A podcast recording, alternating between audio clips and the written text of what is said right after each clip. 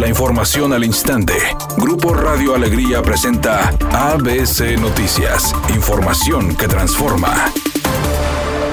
El gobierno de Nuevo León mejoró el índice de transparencia y disponibilidad de la información fiscal de las entidades federativas 2021 y se ubicó en el sexto lugar de la evaluación que elabora la consultora regional. La entidad escaló una posición respecto a la última medición de la firma privada. Nuevo León acreditó 94.48% de cumplimiento, una calificación que está por encima del promedio nacional que es el 77.89% de cumplimiento.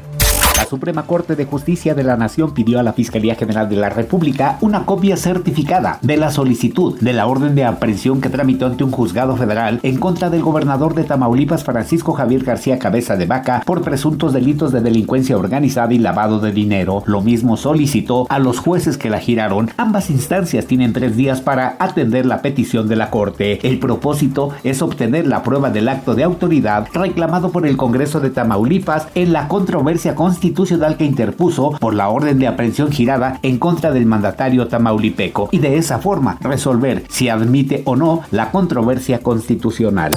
Editorial ABC con Eduardo Garza. Y ya para salir los diputados pretenden cambiar la ley para quitarle al gobierno de Samuel García las facultades para nombrar a los directores de agua y drenaje, red estatal de autopistas, Metrorrey, Cimeprode y el Instituto de Movilidad. CAINTRA, Coparmex, ONGs, grupos políticos han dicho que es un error lo que pretenden hacer los legisladores, pero ellos siguen firmes en darle para adelante a este agandalle de dependencias. Eso sería una intromisión legislativa en la división de poderes.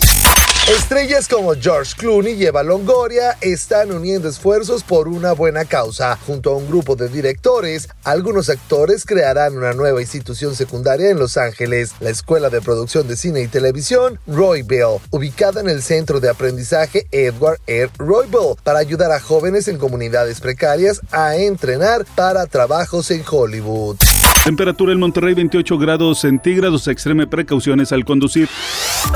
ABC Noticias, información que transforma.